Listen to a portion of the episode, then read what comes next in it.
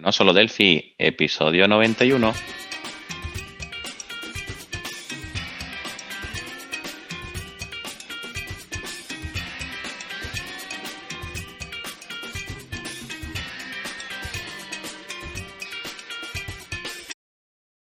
Bienvenidos a no solo Delphi.com, el podcast, el programa donde hablábamos entre otras cosas de Delphi.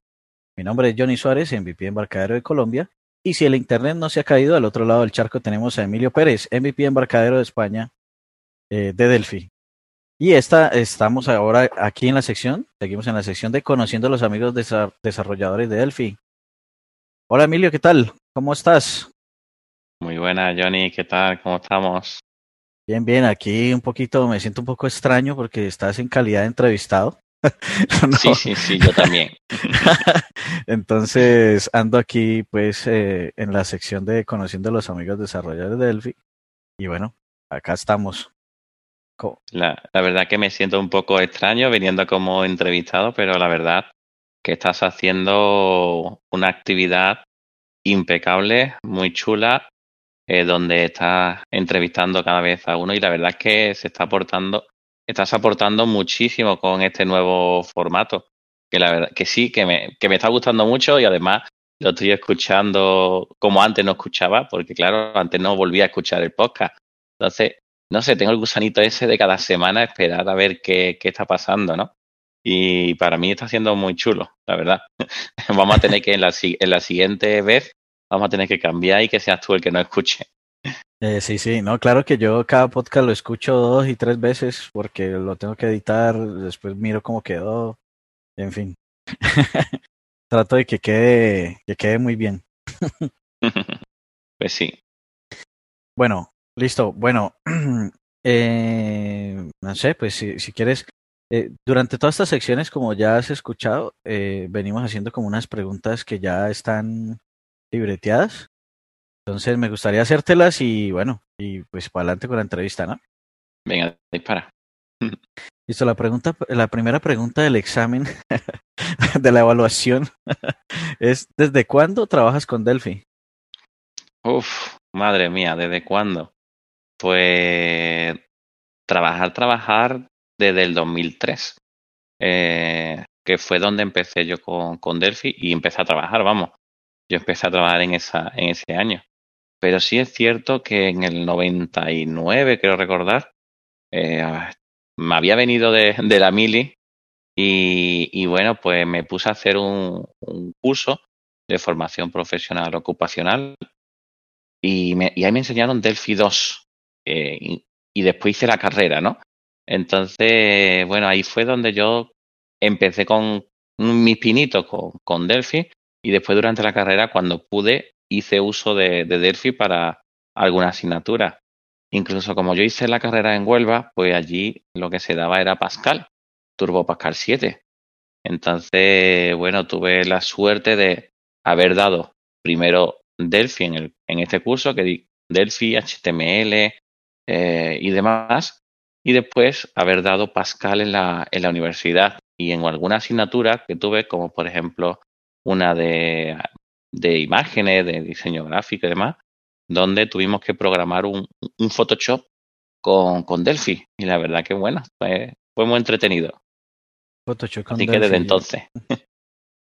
Interesante. Por ahí recuerdo que hay, había un código de Photoshop con, eh, hecho con, con Delphi, ¿no? No sé si lo recuerdas. Sí, bueno, más que con Delphi era Pascal, ¿no? Eh, que antes, bueno, el, el Mac estaba programado en Pascal, ¿no? Entonces, bueno, había por ahí un código que lo liberaron de, de del propio Photoshop, las primeras versiones de Photoshop, antes de que pasaran a otro lenguaje. Ah, bueno. Cuando dijiste que habían hecho un Photoshop eh, en Pascal, me acordé de ese y yo dije, ¿será que Emilio hizo ese? No, no, no, no, no. Eso fue, lo mío fue mucho más tarde, o sea, fue en el 2002 o algo así.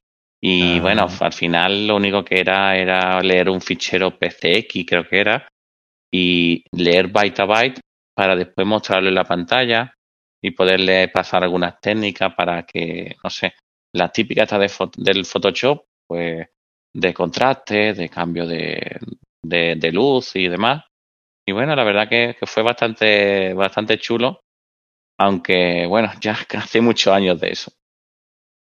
Eh, ahorita dijiste que eh, habías empezado Delphi con Delphi 2 cuando llegaste de la Mili. Sí. ¿Qué es la Mili? Para Mm, los que estamos de este lado que no sabemos qué es la Mili. Bueno, eh, antiguamente, porque yo fui de la, quizás de la, el último año, el penúltimo, era que había que hacer la instrucción militar. Eso es un, Ah. un año de tu vida que tienes que ir a, a servir a la patria, como se suele decir, ¿no? Entonces, bueno, era ir al- a, a donde te tocara para estar un año, digamos, eh, pasando el rato, haciendo, Ah, hacia- te enseñaban, a- bueno, yo lo que hice fue la instrucción sobre todo, después ya me quité y por la vista, entonces lo que me enseñaron fue a, a correr, a hacer la instrucción, a disparar y cosas de ese estilo, pero, pero bueno, después ya venía lo aburrido y ya me quité. Por acá de este lado le llamamos, sí, prestar servicio militar se llama así. Imagino que Nosotros más cortito, ¿no? Más cortito decimos mili, pero sí es, es servicio militar. Ok. Ah, Lo que pasa es que ya no es obligatorio. Sí, eh, pues bueno, aquí sí es obligatorio, pero ah, tiene bastantes excepciones ya. Vamos, yo me podía haber librado si hubiera querido, porque yo tenía hecha la selectividad y demás. Lo único que pasa es que, bueno, eh, yo quería dedicarme al mundo militar. Me- no sé, me llamaba la atención esa parte. No sé, de, de ver películas de hacker o cosas de esas, decía, no, yo quiero dedicarme a, a esa parte, ¿no? Ajá. Y, y- pero bueno, hice la mil y me, me desencanté un poco y, y me puse en la otra pasión, ¿no? Que era hacer la carrera de informática por mi cuenta, cuando yo Ah. lo que quería haber hecho una carrera por ahí dentro, ¿no? Pero, pero bueno, no me arrepiento para nada. La verdad que muy a gusto ahora. Vale, sí, ahí vamos sacando cosas nuevas que no conocíamos. Sí, sí. Ahora, ahora soy entrevistado. Así es. Bueno, entonces, ya para pasar a la segunda pregunta, es ¿qué aporta Delphi a un programador en su día a día? Durante todos estos años eh, que has visto, ¿qué crees que aporta Delphi en su día a día?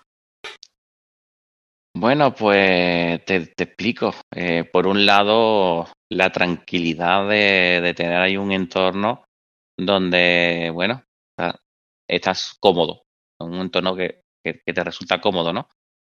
Pero también es cierto que a veces te da dolores de cabeza de por qué está pasando esto, por qué está ocurriendo eso, porque como nos lo dan todo tan sencillo, pues no paramos a pensar qué es lo que viene detrás, ¿no? Entonces, cuando hace cosas raras y cosas que no nos explicamos, pues no, no nos damos cuenta, ¿no? Y después también, bueno, pues lo que me da es eh, velocidad de desarrollo, también en comparación con, otra, con otros lenguajes, pero simplemente porque me especialicé en él y porque llevo muchos años con, con él. Después de tantos años formando a gente, pues me doy, me doy cuenta de, de lo importante que es amueblarmente más que incluso el, la herramienta en sí. Hoy estaba en una reunión con, con responsables de, de departamentos de desarrollo y lo decían, es que necesitamos gente que, que sean capaces de, de estar motivados, de que estén, que se, estén despiertos, que se hagan que se, que se que piensen y planteen cosas. Y yo, y yo siempre he sido así, de plantearme por qué está ocurri- ocurriendo esto y conocer el motivo exacto del por qué está ocurriendo eso. Si algo no funciona en las 10.3 y si funciona en las 10.4, pues sabes qué, cambia entre uno y otro. Cojo el. WinMerge, eh, cojo el WinDiff o, o lo que sea y veo cada, cada cambio que hay en una forma y en la otra, ¿no? Entonces, bueno, Sí. simplemente sería, sería eso, lo, bueno, lo que me aporta Delphi, pues es sobre todo el, el estar a gusto con, con una herramienta, ¿vale? Aunque me da sus, su, su cal y su arena, ¿no? Como ya, como ya sabéis. Sí. Ah, bueno, listo, ¿no? Pues mira que, que ese, ese tema, como ese gusanillo de investigación, uno nunca debe perderlo, porque, porque, bueno, si no se queda, se va quedando, ¿no? Entonces, ese gusanillo es muy importante en esta profesión, ¿no? Sí, así es. Bueno, esta pregunta es, es la pregunta que, eh, que es la, la de corchar en el examen, ¿no? La de, la de coger y bueno, vamos a ver con qué viene. es, eh, ¿Tienes algún tip de, de Delphi por ahí para compartirle a los oyentes? ¿Algún tip? Bueno, lo, lo de siempre, ¿no? El control mayúscula para arriba y para abajo, control mayúscula C para rellenar, ¿no? Eh, simplemente, bueno, el, el utilizar el Gesper para el mensaje del eje lo usaba mucho antiguamente, ¿no? Para decirle, pon el, el, botoncito este, el iconito este. Me gustaba mucho cuando programaba con Delphi 7 y demás, ¿no? Pero ahora mismo, tip, tip, tip, eh, lo único, el control D, súper importante. Que todo el mundo formate el código y lo suba a su JIT y que vaya haciendo commit con cada poco tiempo en su, en su JIT. Para mí, en, en serio, es súper importante hacer eso y aumentar el número de backups que hace Delphi en, en el sistema. ¿vale? Sabéis que Delphi tiene un history, ¿vale? Y tiene un número limitado, creo que a 10 o, o cosas así, ¿no? Y muchas veces lo quitamos cuando instalamos IDFix o alguno de esos, pues lo que hacen es, para que vaya más rápido, pues quitarte lo histórico, ¿no? Eh, no sé cuál era, pero creo recordar, ¿vale? Los digo de memoria, ¿no? Entonces, bueno, la, sobre todo eso, eh, poco a poco ir guardando la información, haciendo commits locales, después ya haces el push o, lo que haga falta, pero que vayas guardando control S de vez en cuando también y, nada, pues hacer eso. Después también hay un, un programa eh, en, en, embarcadero, en Borland, iba a decir, que es para pasar de DFM, los DFM de texto a binario y de binario a texto, ¿vale? Entonces, claro, este programa lo que necesitáis es para subir a, a los JIT o, o, a Subversion o al que sea, que tengáis todos los DFM a, a texto, porque el JIT lo que hace es comparar porciones de texto, no porciones binarias. Entonces, bueno, simplemente usar esta aplicación para pasarlo eh, y después, eh, para poder compilar más rápido, necesita los DFM en binario, ¿no? Entonces, por eso te necesitamos las, do, las dos posibilidades. Incluso proyectos que sean muy grandes, si no lo tienes pasado a binario, pues va a empezar a petarte, a fallarte la compilación. Entonces, claro, pues viene bien tenerlo pasado a binario, ¿no? Entonces, con estas pequeñas porciones, estos pequeños tips, pues me hacen a mí la vida un poquito más sencilla, ¿vale? Eh, y también, bueno, en estos días que hemos estado haciendo un pequeño curso aquí en, la empresa, pues el, el, pensar en objetos.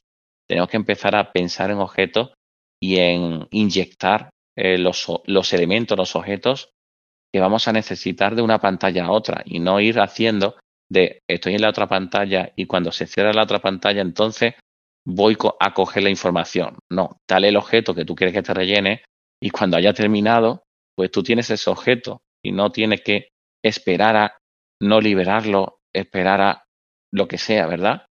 Entonces, bueno, simplemente, bueno, son pequeñas ideas que nos van surgiendo y que me doy cuenta yo conforme voy leyendo y voy haciendo cosas fuera de lo el sota caballo y rey de cada día, ¿no? Sí. Bueno, ahorita que mencionaste algunas teclas calientes que le llaman hotkeys, hay una, hay una, pues no, no, suelo dar tips en las entrevistas que hago, pero me gustaría añadir uno que veo que casi no lo utilizan. Y es que, por ejemplo, si tú tienes un encabezado eh, de, de, de, una declaración de una función, -huh. eh, por ejemplo, no sé, por ejemplo, una función que reciba un parámetro que sea ID, y le quieres meter también otro parámetro que sea descripción. Entonces, si estás parado en el encabezado o si estás parado en el, en el body, en el cuerpo de esa función, uh -huh. puedes meter el parámetro ahí y le das Shift Control al P. Entonces, eso lo que hace es sincronizar esa declaración con el encabezado o si estás en el encabezado, pues la, la sincroniza en el, en, el, en el cuerpo. Entonces, así okay. no tienes que subir y bajar para escribirlo otra vez. La tenía que haber dicho el otro día. Sí, sí. Porque yo no la conocía, no la conocía. La estoy aprendiendo ahora. Entonces, control mayúscula, ALT y el AP. ¿no? Exacto, sí, así es. Madre mía, se me falta un dedo. sí, sí, Control P, sí, casi el, el, el, el índice, ¿no? no nos llega al P. Bueno, pues la verdad que sí, está muy, muy chévere esa, está muy buena. Porque yo siempre la pongo arriba, después me voy abajo. Ahora, como he cambiado el encabezado, no me, no me va hacia su declaración. Exacto.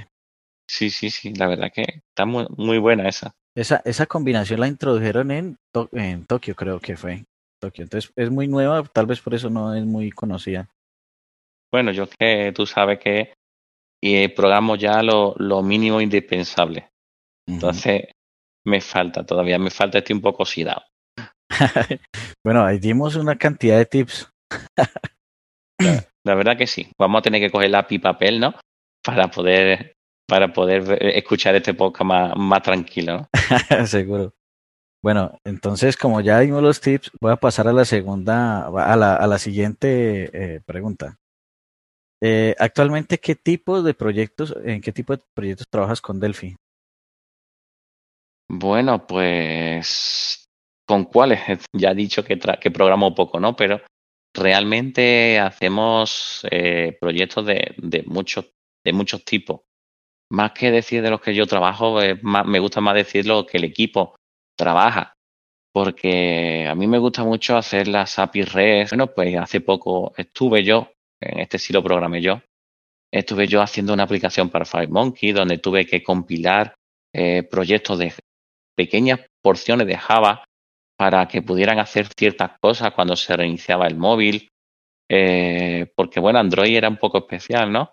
Cuando se reinicia el móvil, el Android, hasta que no has entrado en la, en, en la pantalla, has puesto la contraseña y demás, no empieza a cargar las aplicaciones que tú le dices que se inicien al comienzo. No sé si habrá pasado los que tenéis Android, pero si, os, si tenéis WhatsApp, eh, por ejemplo, pues hasta que, si reiniciáis el móvil, hasta que no entráis en el móvil, es decir, le ponéis la contraseña, el PIN y eso, no empieza a moverse el WhatsApp, por ejemplo, ¿no?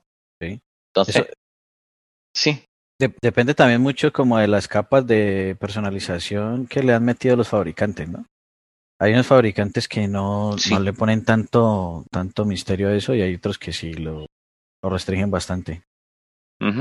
Entonces, claro, hay un, un, una, un action o no sé cómo se llama eh, de, de la programación de Android, el cual te dice que cuando se arranca, pues que, que se arranque esa aplicación, ¿no? Sí. Entonces, bueno, pues mm, tuve que programar la parte de, de Java para que me llamara bien a, a lo que yo tenía ahí creado, que lo que quería yo era simplemente volver a lanzar las notificaciones para que a ciertas horas me llegaran lo, los avisos, ¿vale? Y, la verdad que fue una locura conseguir hacer todo eso y además contrarreloj. Eh, estaba yo hasta en vacaciones y me estaban llevando de, problemas que había con eso, ¿no? Por el mes de, de julio, ¿no? Entonces, bueno, además me acuerdo porque no tenía internet eh, y claro, yo me veía con el móvil ahí mmm, casi subiéndome los árboles, árbol para encontrar un poco de, de, de 3G, ¿no? Entonces, bueno, bueno, curiosidades que, que pasan, ¿no? -huh. eh, y bueno, esos proyectos de, pues al final es que hemos hecho de todo. Con Unigui hemos hecho cosas chulísimas. Eh, ahora, por ejemplo, pues utilizamos un proyecto que, que no me acuerdo cómo era, eh, Radcore creo que se llama, que lo habíamos comprado, pero es que hemos tenido que casi tirarlo todo y quedarnos con lo, con lo imprescindible, porque había tantas cosas ahí metidas que si lo hubiéramos hecho desde cero, hubiéramos tardado la mitad, ¿sabes? Ajá. Y bueno, al final vamos aprendiendo y vamos sacando nuevas ideas y vamos sacando nuevas, nuevas cosas. Ahora, por ejemplo, estamos con el Visual Studio Code para TMS, ¿no? TMS Web Core. Sí. Eh, viendo el tema de Object Pascal. Eh, y la verdad que echo de menos Delphi cuando, cuando, lo, cuando utilizo el Visual Studio Code y, cuando, y la gente está súper encantada con Visual Studio Code. Entonces, bueno, simplemente que, que, hacemos un poquito de todo porque, porque al final es lo que nos queda. Eh, como somos curiosos, pues fíjate lo que tú estabas haciendo, ¿no?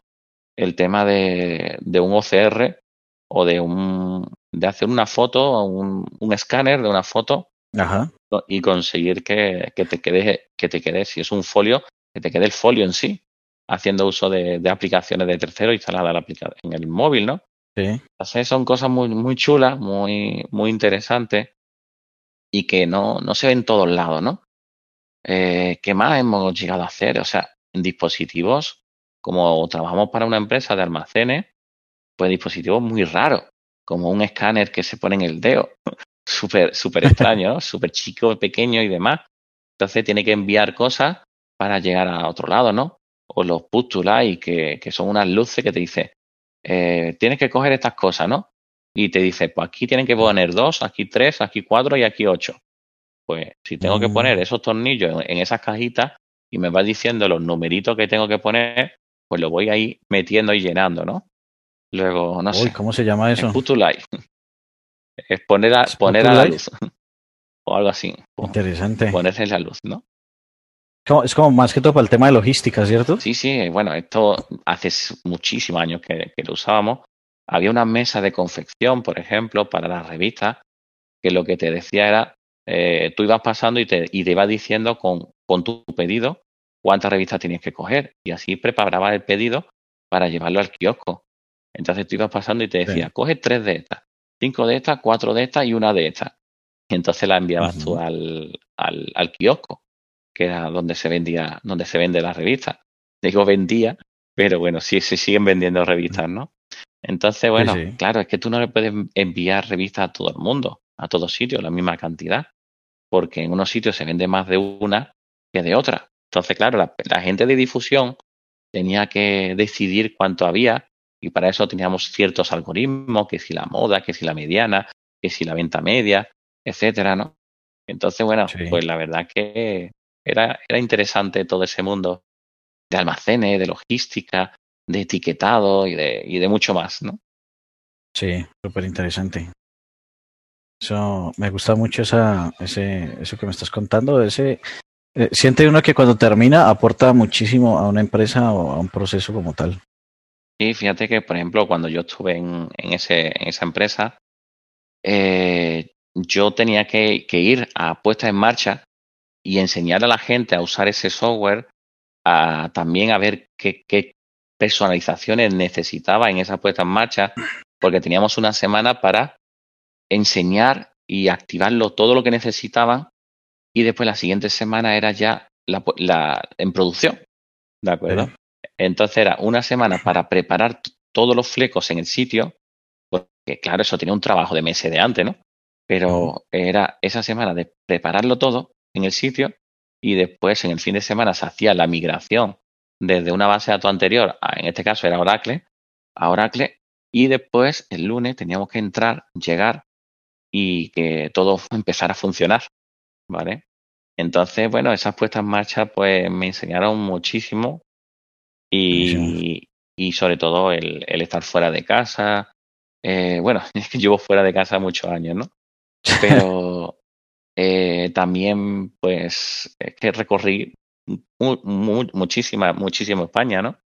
Estuve en Ciudad Real, estuve en Badajoz, eh, estuve en Córdoba eh, haciendo puestas en marcha. O sea, las distribuidoras de prensa, pues muchas de ellas las conocí, incluso la de Sevilla también estuve. Entonces, bueno, estuve en varios sitios. Y después ya con la formación, pues con PostgreSQL, con Java y con muchas cosas más, pues también he estado pues, en muchísimos lugares, ¿no? Eh, sí. Incluso los propios compañeros que nos escuchan, hacemos, hemos hecho varias en Madrid porque he ido allí a dar formación. Entonces, eh, me he movido bastante, la verdad. Bueno, Emilio, no, pues a ver, pasamos a la siguiente pregunta, que ya es un tema muy diferente, ¿cierto? Sí. Y es, eh, ¿qué debería aportar un embarcadero para que Delphi vuelva a coger fuerza y qué debería aportar la comunidad para que, para lo mismo, para que Delphi vuelva a coger fuerza? Hoy he estado, como he comentado, he estado una, en una reunión o en un evento, ¿vale? Donde había mucha gente. Era una reunión de CEOs y demás, ¿no? Entonces, todo, eh, he hablado con una persona que se dedica a hosting y me dijo lo siguiente, dice, Emilio, comunidad de, de PostgreSQL apenas hay, o sea, no hay, no, no, no, no se ve. Y dije yo, bueno, y entonces de Delphi dice, ¿del qué? Eso, si, si hay poca de Postgre, eh, de Delphi no hay. Es que no hay. Eh, es que eso no. Mm, pregúntale a cualquiera, cualquier chaval joven. Ya cuando alguien tiene mi edad, por ejemplo, a partir de mi edad para arriba, sí, yo solo estudié en la universidad, no, sí, yo eso es mi primer empleo, hice cosas muy buenas, muy chulas, muy interesantes. Sí, eso lo quitamos hace poco de la empresa y pusimos esto otro. Eh, eso es lo único que estoy escuchando. Entonces, ¿qué está ocurriendo? Pues está ocurriendo que lo poco que hay cada vez va a haber menos. Porque si no se escucha, si no se tiene, y, lo que tenemos que conseguir es que cada vez haya más. Eh, en, en el grupo incluso estuvimos hablando de que egoístamente, para nosotros, eh, no queremos que haya más gente de Delphi porque de más gente allá de Delphi, más, mm, digamos, más eh, peligro tenemos, ¿no? De no encontrar trabajo si, si nos pasa algo en lo que tenemos, ¿no?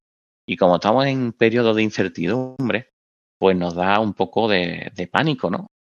De que no haya, ¿no? Pero claro, si te están echando porque han dejado de creer en Delphi en ese lugar, no lo digo por este caso, ¿vale? Pero es lo, lo que, lo que yo veo en otros lugares, porque eh, al final han puesto SAP, entonces si ponen SAP ya dejan de, necesitar Delphi, entonces o te pones con SAP o te pones con o, te pones con nada, ¿no? O, apagas fuego de lo que tenemos de Delphi, ¿no? Sí. Eh, si han puesto eh, Odoo o han puesto el que sea, ¿vale? Pues imagínate, ¿no? Eh, hacia entonces si no hay comunidad que se mueva, que haga ruido y le dé confianza a la empresa, no va a haber, no va a haber Delphi. ¿Vale? Y eso no está en la mano, o sea, eso no está en la mano de, de embarcadero. Eh, embarcadero puede intentar hacer los eventos que está haciendo, está haciendo muchísimos eventos en inglés, en español. Eh, a la comunidad la ha intentado ayudar en, en ciertos momentos, eh, pero es una empresa muy grande que para mover cualquier cosa se lleva meses y meses y hay que estar detrás. Y tú lo sabes, Johnny, hemos intentado hacer cosas con ellos y al final hemos dicho, mira, Emilio, o sea, me ha dicho, mira, Emilio o mira, Johnny, vamos a hacerlo por nuestra cuenta porque es que mmm, no puede ser, ¿no? Sí. Entonces, como, como veis, eh, realmente lo que tenemos que conseguir es movernos. ¿Y qué pasa? Que, ¿Quién programa en Delphi hoy en día? ¿Vale? Hacerse, hacerse esa pregunta. ¿Quién programa en Delphi en estos días? Y esa persona que programa en Delphi hoy en día va a hacer un evento, va a ir a un evento a dar una charla a la universidad, va a ir a, a cualquier a cualquier sitio y decir yo programo en Delphi y hago estas cosas y hago estas cosas y tengo esto. Si son las entrevistas que hacemos y, y nos cuesta trabajo encontrar gente que, que quieran venir al podcast a, a ser entrevistado. Imagínate ponerte delante de un auditorio a explicar lo que es Delphi y las bondades que tiene. Y eso es lo que hace falta, ¿vale? Que la gente, que las empresas empiecen a entender. Y de la misma manera que Microsoft regala eh, licencia, todo lo, bueno, regala, entre comillas, porque no sé si la regala o, lo pone, pero es que también es cierto que Microsoft da mucho más además del Visual Studio da sistema operativo, da eh, tema de Office, da mucho más. Entonces, claro, si eh, eso que está ahí lo extrapolamos a que nadie nuevo, o sea, el, el, la fricción de entrada en el mundo Delphi es muy alta. Tengo que poner mi correo, tengo que descargarme la community y además tienen, tengo que ser estudiante y no estar en la misma red universitaria porque si no empieza a decirme que no se arranca. O sea, hay mucha fricción en esa parte, ¿vale? Además, eso, estoy un año y al año eh, me, va, me va a caducar, no sé qué va a pasar. Eh, además, no hay evolución de la community a la 10.4, porque, bueno, se ha mantenido en la 10.3 todavía, ¿no? Eh, o sea, hay una serie de fricciones que no dan permisos a, a que la gente trabaje con Object Pascal. Ahora me podéis decir, bueno, sí, está ahí Lazarus, sí. Y, y, y el potencial que está cogiendo Lazarus cada vez más grande. O sea, es que Lázaro está cogiendo una fama ahora mismo muy grande, pues gracias al trabajo de muchos universitarios en Brasil. Y en España, en España, en Colombia, ¿qué está ocurriendo? O sea, no hay movimiento. Yo no lo veo. Entonces podemos decir, hay que apostar por la universidad. Sería una posibilidad, pero si la gente en la universidad empieza a aprenderlo y después no hay nadie en las empresas a quien le demos trabajo, ¿para qué no? Ahora bien, si hay gente en la universidad que sabe Delphi y lo va a intentar llevar a las empresas y decirle, mira, que es que estás haciendo el tonto utilizando eso, cuando tiene esto otro que en la mitad de tiempo te lo va a resolver. Hombre, pues el de la universidad va a decir, o sea, el del trabajo va a decir, si es la mitad de tiempo, tú me estás haciendo óptimo y además, bueno, pues si tengo que pagar 3.000 euros por una licencia, me has dicho la mitad, ¿vale? O sea, estoy, estoy ganando al final dinero, ¿no? Entonces, bueno, tenemos que ver un poco el todo, no quedarnos con la parte, la que nos afecta, sino que de más gente haya, más trabajo hay. Hay muchísimo trabajo de programación, muchísimo, pero muchísimo. Y que no le tengamos miedo porque estoy viendo mucha gente reconvertirse, yéndose del mundo de la programación, porque claro, es lo que nos toca, ¿no? Cuando pasa de una edad, pues ya lo que busca es dejar de programar y ser el, el, jefe de proyecto, ¿no? Como se suele decir, ¿no? El que más sabe del cliente y el que tiene que hacer grafiquitos y, cosas de ese estilo. Y, tenemos que, tenemos, y entonces, ¿quién programa, no? ¿Y en qué programa? ¿Vale? Sí. Entonces, bueno, ahí por eso apuesto mucho yo ahora con el tema del Visual Studio, no para la empresa, sino para formar al futuro empleado de esa empresa. Y Visual Studio, o sea, Visual Studio Code es gratuito, gusta mucho y con dos clics que hemos hecho en, varios sitios que lo he presentado, pues tenemos ahí un trial súper chulo que hace muchas cosas y que la verdad para programar en Oye Pascal eh, no necesita mucho más. Entonces, para aprender, para usarlo y para todo, no se necesita mucho más. Entonces, me parece un acierto desde este punto de vista por TMS y, y la verdad que lo, lo potencio por eso, simplemente porque me parece un acierto para acercar a gente que no nos van a quitar nuestro trabajo porque esa gente ahora mismo no saben Delphi, saben Pascal, pero no saben Delphi, no tienen nuestra cabeza amueblada todavía, porque le faltan muchos años para poder tenerla de manera parecida a nosotros, y ya cuando pase esos años,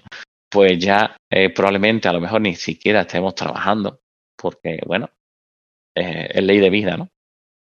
Entonces, mm, tenemos que intentar conseguir gente que dé charlas, gente que hagan podcast, gente que escriben como escribe Germán, que me encanta como los posts que hace y los artículos que siempre dan el clavo en lo necesario y en lo que realmente hace falta. Y, necesitamos gente de, este estilo, ¿no? No, no que tenga la, la, etiqueta MVP, no que tenga, no, que tenga la etiqueta Juan, Pepe, José, eh, y, que, y que transmita eh, como Jesucristo, ¿no? Eh, sus creencias, ¿no? Sí. Entonces, simplemente, bueno, esa, esa es mi opinión. Yo doy mucha lata con el tema universidad porque son los que más se mueven. Después son los que más se mueven porque los que tienen más tiempo libre, ¿vale? quiera o no, es que es la verdad, ¿no? Ya cuando tienes niños, estás casado y demás, o sea, vete tú después de trabajar todo el día, estás entrando en casa, vete tú a, a, dar una charla, ¿no? Muy difícil, es más difícil, ¿no? Pero tenemos que conseguirlo, tenemos que intentarlo. Cierto. Bueno, sí, en, en resumen, necesitamos como comunidad compartir más, ¿no? Compartir más. Y lo que hacemos, y enseñar pantallazos, y decir, mira, esto está hecho en Delphi. Hay una persona, John Anderson o algo así en Facebook, que está haciendo Quartex, creo que se llama el software o algo así, y pone muchos pantallazos de lo que está haciendo. Y, y eso, y, dice, mira, he puesto Chrome, ahora mismo he puesto Chrome con el proyecto que tengo y va súper va más rápido y le he tenido que, y ya he quitado toda dependencia a Windows, etcétera, etcétera, no sé. Son cosas que la gente, conforme va compartiendo, pues lo van viendo el resto de personas y se nos va quedando el, inconsciente. Hace poco vi una película de, de Will Smith en el cual eh, se pone eh, a, a, a, fallar con una persona eh, apuestas, ¿vale? Y en la última apuesta le dice, mira, pesa ir en el campo de fútbol americano, elige mm, una persona, elige una persona, un jugador, elige el número que tenga, ¿vale? Y, el hombre coge los prismáticos y se pone a elegir a uno. Dice, y esta mujer te lo va, te lo va a acertar, ¿vale? Entonces, claro, la mujer cuando miró por los prismáticos y vio a una persona conocida, pues dijo el número de esa persona conocida, que lo había puesto el Will Smith ahí, ¿no? y, y, el otro hombre lo había pensado también, el mismo número. Y daba la casualidad que es que le habían mostrado ese número durante todo el día en diferentes zonas y se le había quedado en el inconsciente. Y sin él saberlo, había dicho que ese, eh, había dicho el mismo número que llevaba todo el día mirando, ¿no? Entonces, claro, eh, realmente estaban preparando una estafa, ¿no? No, no, no quiero llegar a eso, ¿no? Pero eh, si ves la palabra Delphi en muchos sitios, al final dirás, quiero Delphi, quiero usar Delphi, me gusta eso que estoy viendo. y eso es lo que hay que, que conseguir. Y hay cosas súper chulas, súper estables, eh, que funciona muy bien. Eh, por ahí eh, los compañeros redes de Petri están haciendo ahí cosas, tienen cosas hechas impresionantes que, y que nadie sabe que de, de, tu círculo, fuera de tu círculo, nos estamos empezando a enterar nosotros que estamos dentro del círculo. la gente fuera del círculo, nadie, nadie lo sabe. hemos conseguido que muchos monten su JIT y empiecen a subir cosas de manera libre. Entonces, simplemente empezar a, a mover y hacer. Ya los italianos, eh, como Daniel Tetti o Daniel Spinetti, pues ya, ya han conseguido empezar a, hacer cosas. Andrea Magni también, igual también, muchas charlas, eh, muchos viajes de un sitio a otro, porque es lo que no, es lo que tenemos que conseguir hacer. Si no, lo que al final pasará es que este software lo alargarán todo lo que puedan porque mientras nosotros estamos en nuestra casita encerrados, vamos a seguir pagándole para poder tener la última versión de Android, para que, sobre todo con el tema Android e iOS, es donde más nos tienen cogido, ¿no? Sí. Eh, pero al final nos van a tener ahí, vamos a seguir pagándole y ellos, pues, están a gusto, ¿no? ¿Vale? eh, y, pero no queremos eso, lo que queremos es trabajo. Y para que haya trabajo tiene que haber confianza en las empresas por esta herramienta. Bueno, listo Emilio, pues creo que ya está muy completa las, las respuestas a las preguntas libreteadas de, de la sección de Conociendo Amigos Desarrolladores de Delphi. Estoy muy de acuerdo con lo que has comentado sobre lo que tiene que hacer eh, Embarcadero y la comunidad. Eh, pues no sé, eh, ya como para darle final, ¿dónde encontramos a Emilio? Y, y si quieres aportar algo más. Vale, me gustaría aportar un par de cositas. La primera, que estamos llegando a un acuerdo para ser partner de TMS en España. Eh, y la verdad que estamos muy, muy contentos con, con, esa parte. Entonces vamos, queremos empezar a dar soporte de, de TMS para, para, cualquiera que lo, que lo pueda necesitar. Eh, y después también eh, un libro que estamos escribiendo desde nuestra página web de Abatic, pues estamos escribiendo un libro de Oye Pascal. Entonces os animo a que de vez en cuando entréis porque vamos a ir poniendo un capítulo cada semana que estamos escribiendo entre Amador y yo. Amador ya vino aquí al podcast hace unas cuantas semanas, ¿no?